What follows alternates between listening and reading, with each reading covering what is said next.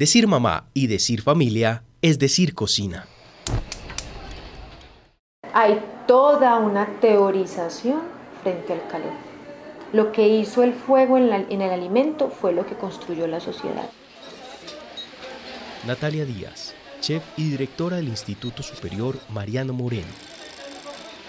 Bueno, no sé si eran humanos ya. Yo supongo que ya estaban en una, parte, una etapa de la evolución muy avanzada. Usan el fuego para la alimentación.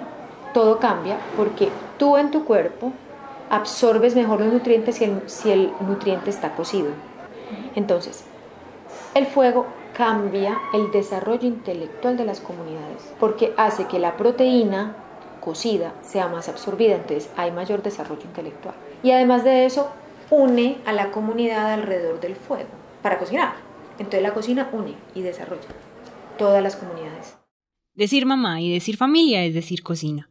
Una serie que se pregunta por el papel de la mujer en la cocina, los roles de género, la tradición, la cocina como espacio y oficio, la creación de las escuelas culinarias, la figura del cocinero, la relación de la cocina con los sentimientos, el poder, la historia y la ciudad. Soy Ana María Martínez y en compañía de cocineros, antropólogos, amas de casa, historiadores y abogados, los guiaré durante cada capítulo. En este hablaremos de nuestra cocina, la cocina del afecto. Luz Marina Vélez, antropóloga, magíster en filosofía. En este siglo XXI, en el Amazonas, los Bororo, por ejemplo, cuando muere uno de sus, de sus integrantes, hacen cenizas con su cuerpo y sus pertenencias y hacen un gran masato de plátano maduro y lo mezclan con la ceniza y hacen albóndigas.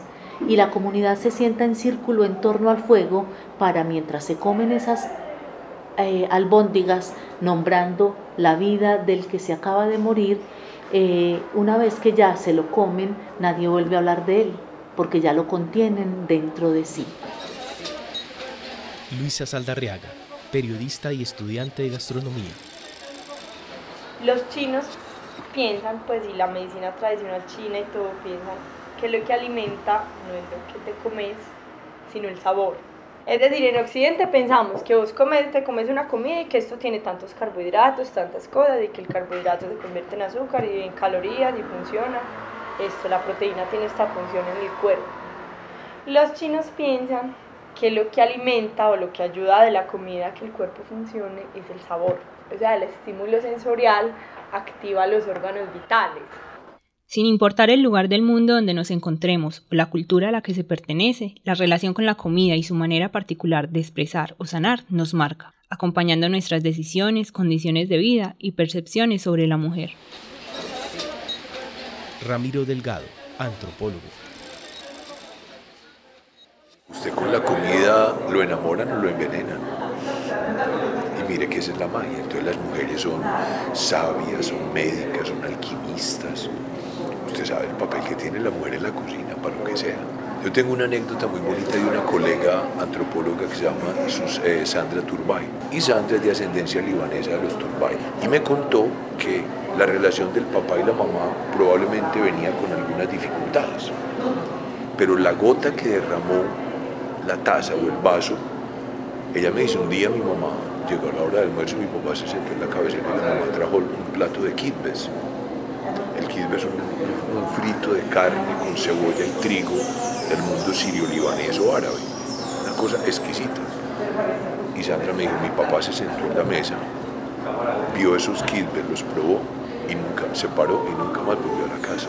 O sea, una cosa de comida, obviamente no debe haber sido lo único, pero ese detalle de que la relación se fracturó, se deterioró, se acabó, se distanció, y desde ese momento hasta que creo que hasta la muerte del Papa Señor nunca volverá a casa. La naturaleza femenina está anclada al cuidado, al cuidado del otro, así no sea el hijo, ¿cierto? Y al cuidado con la comida, porque esta comida es la comida del afecto, es una comida que sana, es una comida que ennoblece, que agradece, que bendice. Eh, esta comida mmm, se empieza a hacer en lo doméstico y se empieza también, cuando se tiene necesidad, a usar como una economía informal. Entonces, las mujeres cabezas de familia, para poder sustentar sus gastos económicos, venden empanadas y arepas. Pasan de la cocina de sus casas al atrio de la iglesia o a la esquina de la casa o a la puerta de la casa. Es la cocina del afecto y es una cocina también con la que se han levantado iglesias, porque es que las, las, matronas con esos secretos familiares también han aportado al asilo, al, al hogar juvenil, a la iglesia y a su casa. Decir mamá y decir familia es decir cocina. Una realización de Ana María Martínez, edición y voces de David Berrío. Agradecimientos especiales a Alexander Otálvaro.